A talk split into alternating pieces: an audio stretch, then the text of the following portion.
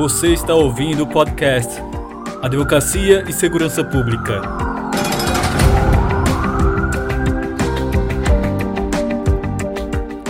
Um bom dia, uma boa tarde, uma boa noite para você aí que está ouvindo o nosso podcast Advocacia e Segurança Pública. Esse podcast é produzido pela Comissão Especial de Segurança Pública e é destinado aos operadores do direito, aos agentes de segurança pública ou qualquer pessoa leiga que queira saber mais sobre esse assunto. A nossa proposta é justamente trazer aqui temáticas, temas, assuntos de segurança pública, discuti-los e não deixá-los morrer. A intenção é justamente fazer com que a nossa sociedade seja uma sociedade mais segura, baseada em princípios de segurança pública e de respeito à dignidade da pessoa humana. E seguindo esse espírito, né? Seguindo essa energia, nós trazemos aqui o seguinte assunto. Nesse episódio de hoje, nós trazemos o seguinte assunto: a violência doméstica. Essa violência doméstica, principalmente muitas vezes representada pela violência contra a mulher. Meu nome é Petros Barbosa, sou advogado, membro da comissão. E quem está aqui comigo é Karina Cioli, advogada também e presidente da nossa comissão, né, a Comissão Especial de Segurança Pública. E como nossa convidada aqui para discutir sobre isto é a Gisele Menezes, pesquisadora em violência contra a mulher, advogada também e também membro da Comissão da Mulher Advogada da OAB Pernambuco.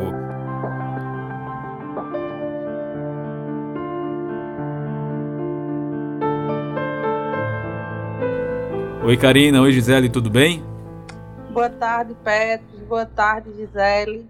Para mim é um prazer e uma satisfação enorme é, conversar com vocês sobre esse tema, né? E em específico com Gisele. Com Giz aqui eu vou tratar por Giza, porque aqui a gente não precisa de muita formalidade. É, que da minha geração Gisele, e do meu campo de convivência, Gisele é referência para mim na atuação né, em defesa do dos direitos das mulheres, né, pela igualdade de gênero. E eu falo de fato mulheres no plural, porque Gisele sempre teve, enquanto pesquisadora e advogada, uma sensibilidade, né, e um senso de justiça e incluir em suas falas, em suas pesquisas, em sua, sua atuação, é, a pluralidade de nós mulheres, né, de mulheres negras, de mulheres indígenas, de mulheres com deficiência, de mães, enfim. Então a gente não poderia né, chamar outra pessoa, se não Gisele, para conversar com a gente sobre esse tema, né, Gisa? Ah, eu fico tão feliz em ouvir isso, muito feliz e também lisonjeada. Primeiramente, é, eu quero falar aqui, registrar, né, que é um prazer imenso estar aqui com vocês. Eu quero parabenizar a Comissão Especial de Segurança Pública da OAB Pernambuco, na pessoa da minha queridíssima amiga e presidenta Karina Cioli. Eu quero parabenizar especialmente em relação brilhante, à brilhante condução né, dos trabalhos que ela está fazendo à frente da nossa comissão e também pela iniciativa em promover esse projeto do podcast né, de advocacia e segurança pública, que é um projeto tão potente, que é um projeto também tão necessário. E que também, na minha ótica, esses são temas indissociáveis. E a gente está tratando aqui tanto da advocacia quanto da segurança pública pela perspectiva dos direitos humanos. E paralelamente a isso, eu também quero parabenizar a Petros, né, porque ele vem abraçando esse projeto do podcast e também porque ele é uma pessoa assim altamente prestativa. Quem conhece Petros entende o que eu estou falando. Eu espero contribuir de forma, é, eu espero contribuir de alguma forma, né, para o nosso debate aqui e fico aberta aí para a gente seguir adiante. Ô Giza, deixa eu, eu, eu, perguntar a você, já que a gente começou falando sobre o tema principal né, do nosso podcast, a gente sabe que, embora já existe hoje em dia, né, uma grande divulgação por parte da mídia, por parte de algumas instituições sobre as violências sofridas, né, é, é, contra as mulheres, especificamente no âmbito familiar. É, a gente sabe que ainda estamos muito aquém do ideal para que a nossa sociedade tenha consciência da gravidade de, de, de, dessa problemática, né? E para que a gente, no nosso dia a dia, enquanto cidadãos e profissionais, a gente possa combater, né, de fato, essas violências contra as mulheres. Mas para quem não é da área de direito, para quem é leigo nesse assunto, eu queria que tu começasse falando um pouquinho, né, é, qual a origem desse agosto lilás, desse agosto lilás com relação à violência doméstica, né? E queria que tu pontuasse essas questões para a gente. Bem, a gente sabe que o, nosso calendário, de um modo geral, ele adota alguns meses temáticos para dar visibilidade a algum tipo de caso, algum tipo de pauta, né? Em agosto, especificamente, por exemplo, nós já temos também o, o agosto dourado, né, que incentiva a amamentação. Mas muita gente não sabe, muita gente desconhece que neste mês também nós temos o agosto lilás. E aí, respondendo sua pergunta, Karina, o Agosto Lilás ele é uma campanha de enfrentamento à violência doméstica contra as mulheres. E aqui eu falo mulheres de, de, de modo plural, porque não é só contra uma mulher específica, não existe um perfil único de vítima. Né? A gente sabe que existem múltiplas vítimas de, várias, de vários formatos, de várias, de, várias, de várias óticas e perspectivas. E essa campanha ela surgiu lá em 2016. Inicialmente foi criada pelo governo do Mato Grosso do Sul e, e, ali naquela época o objetivo era divulgar a Lei Maria da Penha, né, que faz aniversário exatamente nesse mês de agosto. E é importante a gente destacar também que o objetivo do Agosto Lilás é exatamente conscientizar a sociedade de uma forma geral e também o poder público sobre a importância tanto da prevenção desse tipo de violência quanto da denúncia dos casos de agressão. E aí, já partindo para a segunda pergunta, é fundamental a gente entender a história por trás da Lei Maria da Penha, né? Que é a principal lei no Brasil a violência doméstica. Então, vamos rebobinar um pouquinho a fita, né, para entender quem é a figura da Maria da Penha. Então, vejam, a bibliografia da Maria da Penha, que é intitulada Sobrevivi e Posso Contar, narra que lá em 1983, Maria da Penha Maia Fernandes, que ela é uma mulher farmacêutica cearense, sofreu diversas agressões por parte do seu marido, né, que é o colombiano Marco Antônio e que à época dos fatos ele era professor universitário. E vejam, Maria, ela ficou paraplégica após levar um tiro de espingarda e também após ter, quase, ter, ter sido quase morta, né? Foi uma tentativa de homicídio, quando ela foi eletrocutada enquanto tomava banho. Então, depois de passar mais de quatro meses no, no, no hospital, né, internada, foi que veio aí, adveio uma decisão judicial concedendo a ela o direito dela poder sair de casa em segurança.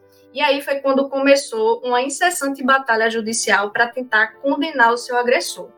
E o caso, esse caso em específico, só teve uma solução efetiva a partir dos anos 2000, quando o próprio é, Estado brasileiro, né, que a gente, a gente fala assim no contexto internacional, foi condenado por negligência, por omissão e também por tolerância à violência doméstica contra as mulheres.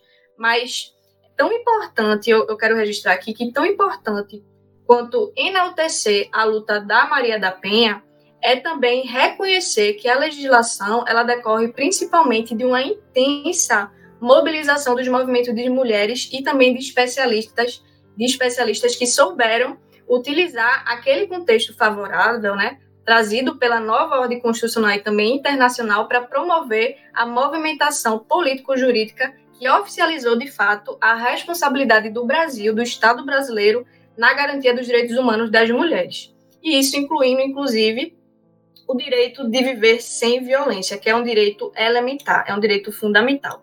E com isso, foi possível costurar uma legislação, Karina, mais abrangente, né, mais destinada a mulheres de forma geral independentemente de raça, de etnia, de classe, de orientação sexual, de cultura, de nível educacional, de idade e religião.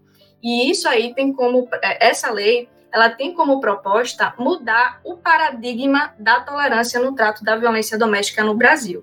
E só a título de, de curiosidade, Petros, apesar de todos os percalços percorridos nesses últimos 15 anos, né, de Lei Maria da Penha, ela é considerada pela ONU como uma das, uma, é, uma das três legislações mais avançadas do mundo. Gisele, tu tocou aí num ponto bem interessante, que foi a história, né, de Maria da Penha. E, e na história dela, a gente sabe que tiveram inúmeros episódios de violência física, né? Ela só não morreu, como a gente diz aqui, porque não era a hora. Mas a Lei Maria da Penha, para além da violência física, existe alguma pro proteção, ou deveria existir alguma forma de proteção é, contra as violências psicológicas ou patrimoniais, enfim, as, os outros tipos de violência, né, que as mulheres podem sofrer. Hoje, quais são os tipos de violência que a gente identifica na Lei Maria da Penha? É a chamada violência psicológica, é a violência física, temos também a violência patrimonial, a violência moral, né? Temos também o estupro marital, que é aquele, aquele tipo de, de estupro que acontece dentro do casamento, né, que muitas pessoas desconhecem. Então, percebam que quando a gente trata de violência doméstica, de modo geral, a violência física não é o único tipo de violência.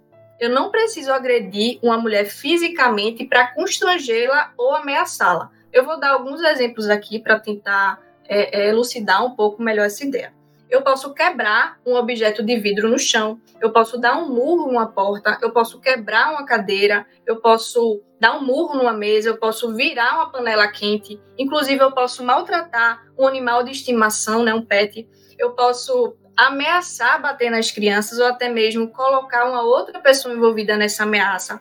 Posso inclusive ameaçar destruir algum determinado objeto de valor que guarda ali, né, que, que tem algum, algum laço afetivo com aquela vítima, ou algum histórico familiar, enfim. Então vejam, notem que eu não encostei nessa vítima ainda.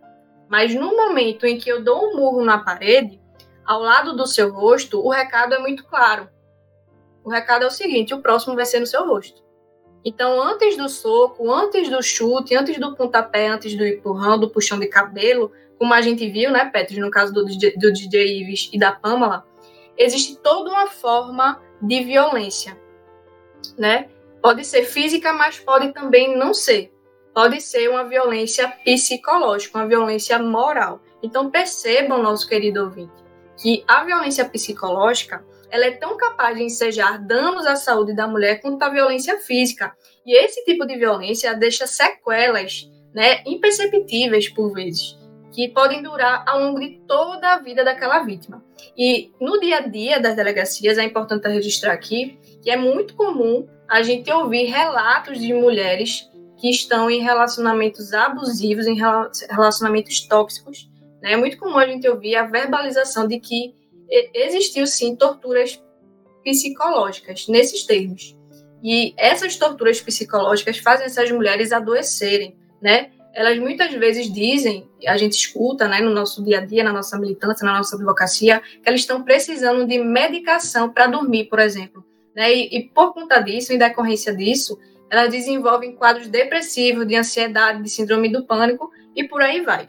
Foi interessante, Gisele, falar sobre isso, porque eu lembrei de um caso que eu atuei, onde é, a mulher sofria justamente né, o estupro marital, e aí teve consequência desse estupro três filhos, né? Que, obviamente, ela ama, mas que não foram planejados e nem foram fruto de amor.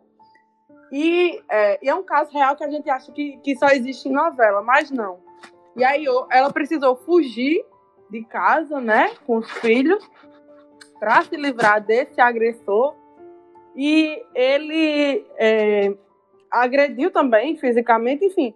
Mas o que mais marcou e o que mais dói até hoje nessa mulher foram as agressões psicológicas. É tanto que, como José uhum. falou, ela de fato é, desenvolveu síndrome do pânico, ansiedade, enfim. E aí eu fico me perguntando, Gisele, é, as nossas delegacias, e se você quiser falar especificamente aqui em Pernambuco, onde a gente né, trabalha majoritariamente, as nossas delegacias estão preparadas para atender as mulheres que são vítimas de violência psicológica, porque às vezes nem essas mulheres têm consciência de que são. Né? Quando elas procuram uma rede de apoio, seja através da polícia ou não, é, elas chegam tão fragilizadas que às vezes elas chegam mais com medo do que com consciência de que estão sofrendo uma violência psicológica. Mas é, pelo que tu conhece, assim, pela tua luta. As nossas delegacias estão preparadas para atender mulheres vítimas de violência psicológica que ainda não, for, ainda não foram agredidas fisicamente, podem nunca ser, né? Ou podem ser a qualquer momento. Mas, enfim, como é, é, é esse tratamento, né, contra essas, é, é, na defesa dessas mulheres vítimas de violência psicológica?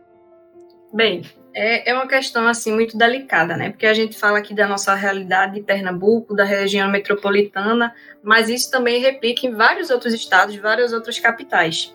É muito difícil uma mulher vítima de violência doméstica receber um tratamento adequado nas delegacias. E isso que você falou é muito importante, Karina, porque isso aí está tá diretamente relacionado às formações que os policiais, né, que o, as pessoas, os profissionais que trabalham na delegacia não recebem suas formações, né? Porque o que é que poderia tentar remediar essa situação?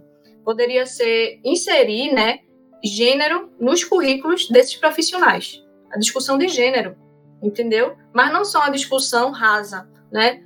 seria interessante colocar aí, dentro desses currículos, é, é, colocar profissionais que lidam com é, é, essa demanda diariamente, entendeu? Porque isso tem todo um efeito. Muitas vezes uma mulher deixa de ir na delegacia, e isso a gente vê pela subnotificação dos casos, né? Porque nem todas as mulheres que sofrem violência doméstica, sofrem qualquer tipo de, de agressão, qualquer tipo de violência, elas deixam de ir para a delegacia para fazer aquele tipo de denúncia, deixam de abrir um registro do boletim de ocorrência.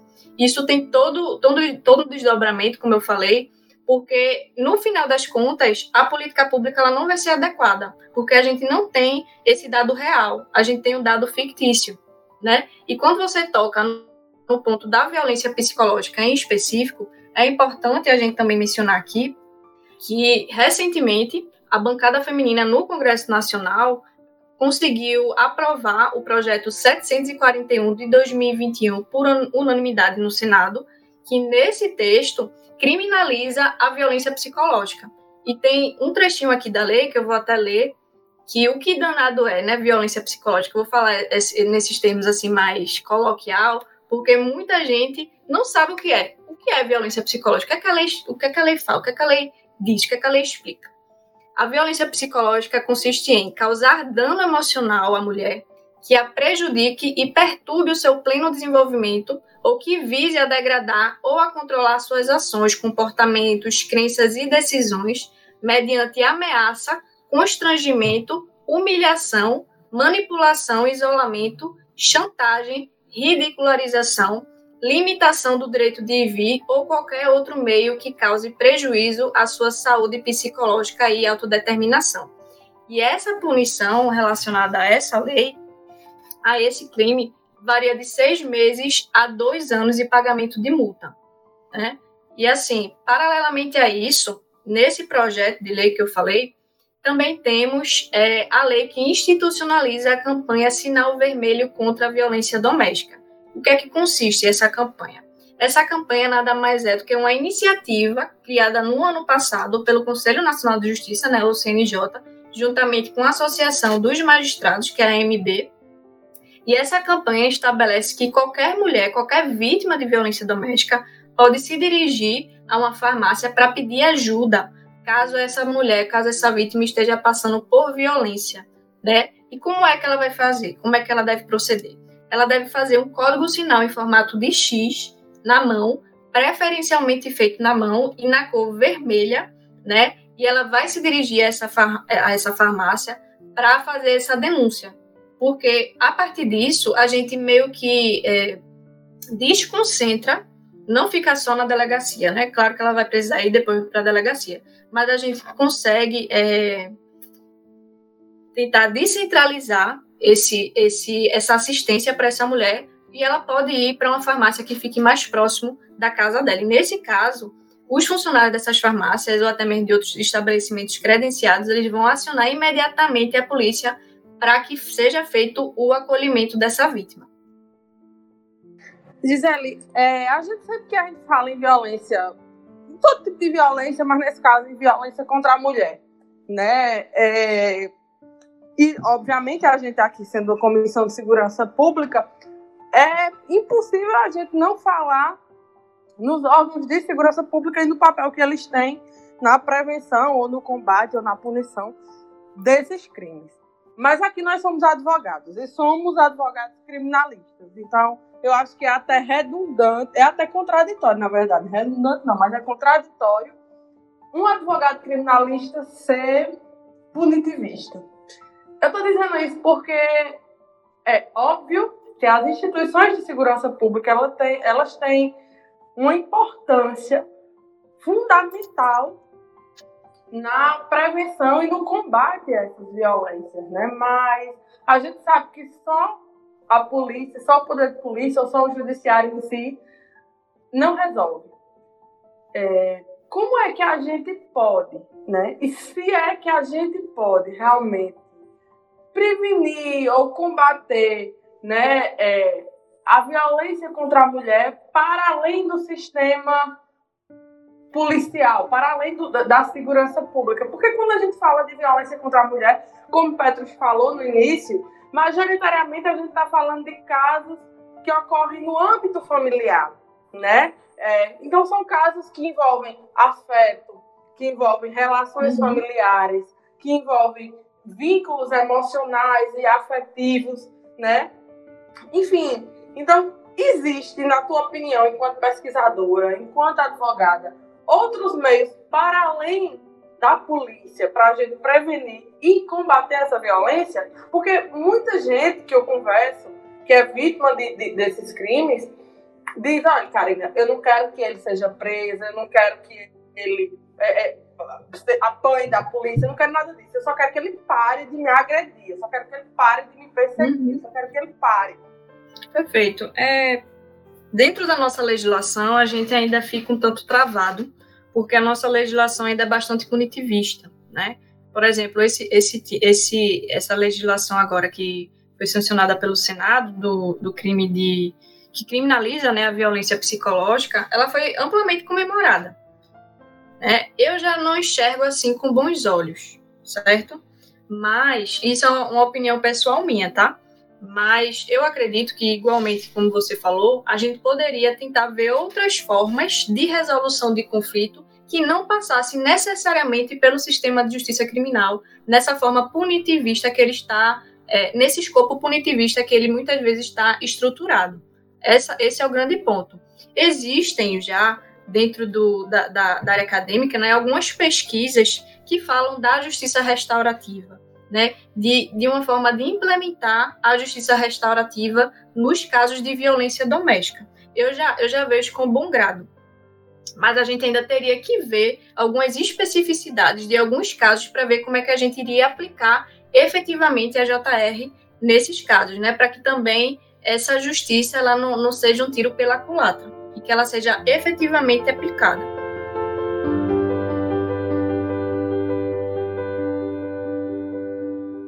Gisele, seguindo essa linha, né, do que a gente pode fazer, além, é claro, do policiamento, né, e das medidas de, de segurança pública que nós podemos ter dentro do, da seara da violência doméstica, eu posso dizer o seguinte, né, eu costumo dizer, e é puxando já a ideia de Paulo Freire, que informar é libertar. Eu acredito piamente que a informação ela leva as pessoas à ideia e aumenta a visão de mundo. Muitas pessoas que veem uma violência doméstica como algo natural, infelizmente hoje em dia ainda tem muitas pessoas desse jeito pelo Brasil afora, Pernambuco afora, pode ser até um vizinho nosso. Se elas tivessem sido informadas desde de jovens, eh, desde outras gerações, de que aquilo não é normal, estaríamos vivendo um mundo diferente, né? Se o policial, um agente de polícia que está lá e, re, e recebe um, uma mulher vítima de, de, de, de, violência, de violência, né? Se ele soubesse do, do que ele poderia, que a atitude dele de não levar a sério as palavras daquela mulher, como aquilo fere, não se chegaria a esse ponto, né? A, a, a vítima está sendo vítima novamente. É a revitimização, né, Davi? É, é exato, está sendo vítima de novo. E quem está praticando aquela violência é o Estado, né? Que perpetuando, infelizmente, é, essa ideia de que não devemos, que não devia se levar a sério, devemos levar. O que eu quero chegar, Gisele, é o seguinte: informar ao meu ver, é um dos meios de a gente conseguir melhorar a situação do Brasil quanto à violência. Eu queria perguntar para você qual os números, os números não, as informações que você poderia trazer, por exemplo, para a gente sentir, eh, servir como norte da, dos índices de violência contra a mulher no estado de Pernambuco. Muitas pessoas mal sabem que isso é expressivo, né? Que isso ocorre todo dia. Veja, recentemente, Petros, foi uma boa pergunta também, uma boa pontuação essa sua. E eu vou puxar o gancho para um relatório que foi recentemente publicado pela Secretaria de Defesa Social daqui de Pernambuco.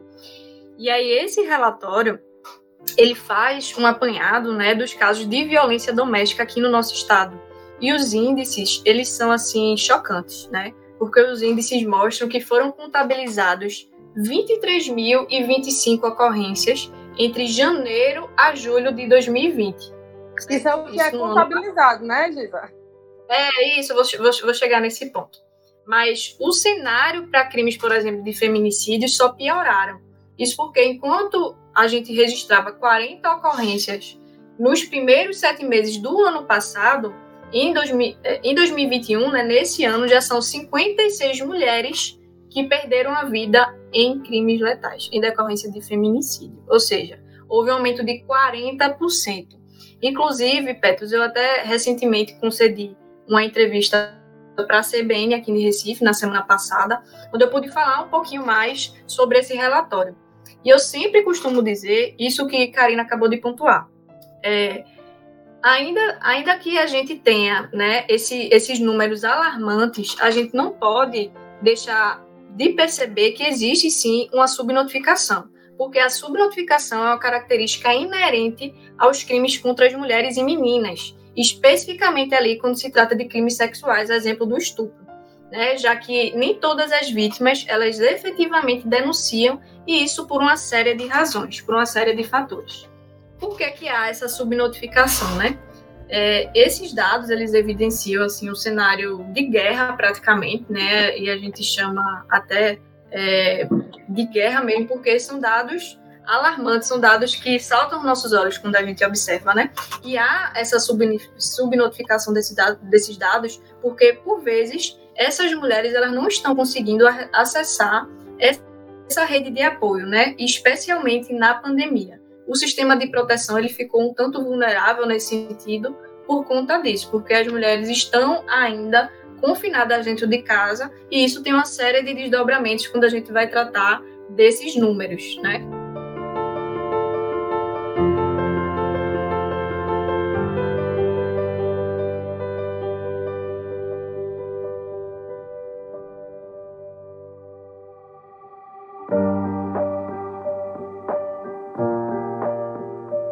Gisele, nós chegamos no final do nosso programa e eu gostaria de lhe fazer uma pergunta. Estou pegando aqui uma ideia de alguns podcasts que eu ouço por aí e que eu acho bastante interessante. É, é o seguinte, Gisele: qual obra que você indicaria para os nossos ouvintes lerem, ouvirem, assistirem. Pode ser ficcional, pode ser um filme, pode ser um romance, pode ser obras didáticas, pode ser uma obra de, de faculdade, de, de direito, etc. Um, uma obra que você indicaria para a gente consumir e entender mais sobre a violência contra a mulher. Inicialmente eu já havia recomendado né, a própria bibliografia da Maria da Penha, que é Sobrevivi e Posso Contar, nessa bibliografia ela fala de forma bastante detalhada todos, todos os sofrimentos, todas as agressões, todas as dores que ela passou.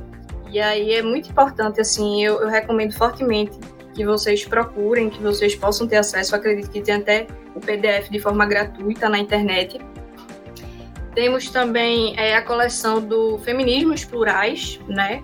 Que é uma coleção também de fácil acesso. Eu tenho uma série para indicar, que é aquela Bom Dia Verônica, que é bem pesada. Hum. Mas eu indico demais, tem na Globoplay. E é arretado, porque assim, é, mostra o trabalho da polícia, sei, da, das vítimas, da dificuldade que a vítima tem em denunciar, enfim. E porque também a vítima é apaixonada por, pelo marido, pelo agressor. Aí mostra o histórico de agressão que esse agressor sofreu também na infância e na adolescência, e ele acabou projetando isso para o relacionamento dele. Enfim, é arretado. Eu não vou dar spoiler, mas é, eu recomendo demais. É brasileira. Pronto, é isso, gente. Eu anotei aqui as recomendações de vocês. Eu gostaria de passar também recomendações, mas sinceramente eu é, não, não, não, consigo vir aqui na minha memória alguma recomendação de que eu possa contribuir, né? Mas é isso. Muito obrigado. Karina Cioli, Gisele Menezes, né? Eu, Procurando eu adoro esse bacana. sorriso de Petros. Não, agora a risada eu amo. muito boa. Mas eu queria agradecer mais uma vez a Petros por estar conduzindo a produção e a edição do nosso, nosso podcast É, como advogado Petros é bom e como jornalista é três vezes melhor. É, queria agradecer a Gisele mais uma vez, Gisa, pelas palavras, pelos ensinamentos, por é, é sempre uma ótima oportunidade de te ouvir, uma ótima, uma boa oportunidade, né, te ouvir e aprender contigo. É muito bom saber que tem uma companheira de corre com a competência que você tem, sobretudo nessa temática. Muito, muito obrigada Eu por estar à disposição da gente. Para mim, foi uma satisfação imensa dividir esse espaço aqui com vocês. Vocês podem não achar que é verdade, mas eu tenho que dizer. Eu que aprendi, eu que saí daqui com bastante aprendizado, com bastante bagagem. Com você, Karina, com você, Petros, pode ter certeza. E assim, quero registrar aqui meus agradecimentos. Tenho certeza que para as pessoas que estão nos ouvindo, foi também um momento de aprendizado. Esse podcast é uma ideia, um projeto bastante potente da nossa comissão. Vamos continuar, né? Vamos continuar trabalhando, arregaçando as mangas e trabalhar para que esse projeto continue, né? E que outras pessoas também possam aqui, possam vir aqui contribuir e alavancar ainda mais esse debate. E é isso aí, pessoal. Esse aqui é o podcast Advocacia e Segurança Pública. Mais uma vez, ele é produzido pela Comissão Especial de Segurança Pública da UAB Pernambuco, né? Nós apresentamos aqui trabalhos, discussões que apresentamos nessa temática. E se você quiser saber mais, quiser nos acompanhar, acompanhar nossos trabalhos, nos siga no Instagram, cesp www.oab.pe. Uma boa noite para vocês, uma boa tarde, um bom dia, até a próxima!